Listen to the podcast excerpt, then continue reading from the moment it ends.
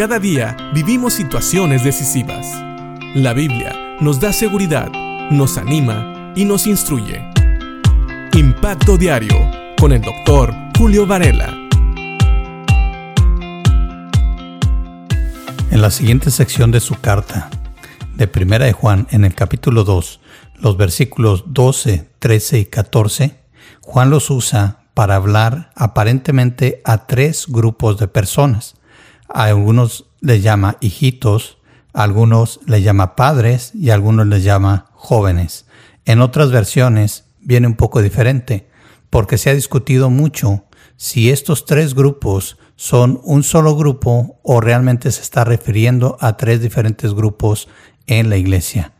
Hijitos, siempre en la carta de primera de Juan, es una referencia a todos los creyentes, así que es muy, muy probable que esta referencia es a todos los creyentes en la iglesia o las iglesias que están recibiendo esta carta. Pero se discute si padres se refiere ya a los cristianos maduros y jóvenes a los cristianos menos maduros. Como sea, tenemos que tomar estos versículos como para todo creyente, ya sea convertidos de tiempo o jóvenes espiritualmente hablando. Pero vamos a hacer esto en estos últimos tres días que vamos a estar viendo esta sección de Juan, vamos a dividirlo así. Primero vamos a hablar de los hijitos, aquellos que son creyentes. Quiero mencionar que también las instrucciones se repiten. Primero se dirige a los hijitos, después a los padres y luego a los jóvenes, y nuevamente se dirige a los hijitos o a los hijos, después a los padres y luego a los jóvenes. Así que voy a brincarme algunos versículos. Y dice el versículo 12, les escribo a ustedes que son hijos de Dios. Es lo que dice la nueva traducción viviente. La reina Valera diría a ustedes, hijitos, porque sus pecados han sido perdonados por medio de Jesús. Aquí vemos una referencia a todos los creyentes, aquellos que son hijos de Dios, y les escribe porque sus pecados han sido perdonados por medio de Jesús. Quiero recordarles que Juan está escribiendo para combatir el gnosticismo o el docetismo, una creencia que decía que a través del conocimiento se puede alcanzar un nivel superior de espiritualidad y que también decía que lo que haga uno en la carne no afecta al espíritu, así que las personas decían que podían pecar sin afectar su condición espiritual. Y aquí Juan le recuerda que los pecados han sido perdonados por medio de Jesús, no por medio del conocimiento o de las obras.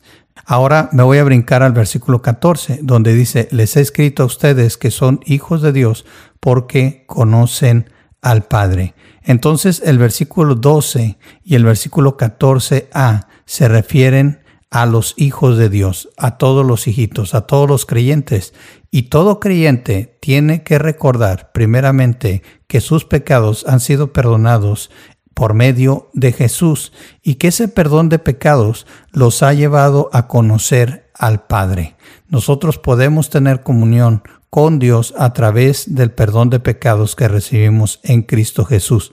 Recordemos siempre esto como creyentes que el, perdón de pecados lo obtuvimos no por méritos propios, no por buenas obras, para que nadie se gloríe, como dice Efesios, sino a través del sacrificio de Cristo Jesús.